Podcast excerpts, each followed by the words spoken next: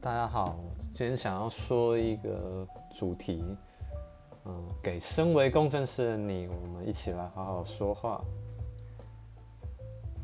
嗯，开始使用这个录音，我觉得开头的原因是因为，嗯，在工程师做久了，发觉说话的时间其实不是很多，但是做久了，有时候你可能会，嗯，当 PM 当主管。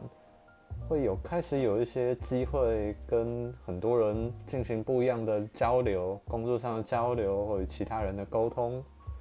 那这时候，我觉得可以把话说好，就变成相对重要。但是呢，刚有说，就是因为工程做久了，可能一整天甚至都没有任何说一句话的机会。那这时候叫你突然说话。要把话说到让人家听懂，有说服力，让大家舒服，觉得你是有实力的，可以相信你。这时候就会发觉自己其实欠缺还蛮多东西。那就我自己的经验，其实发现这个能力真的很重要。那我也去请教别人，然后开始认真看书。虽然过去可能有类似的的一些训练机会，但是其实时间久很容易淡忘。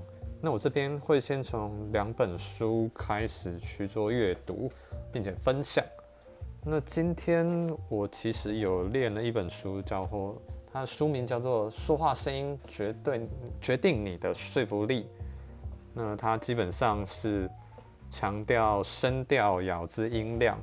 然后有很多故事，然后强调，哎，你拥有一个好声音可以改变你自己人生啊，并且进行了很多，呃，虽然用文字去说明，但进行很多一些发声的训练。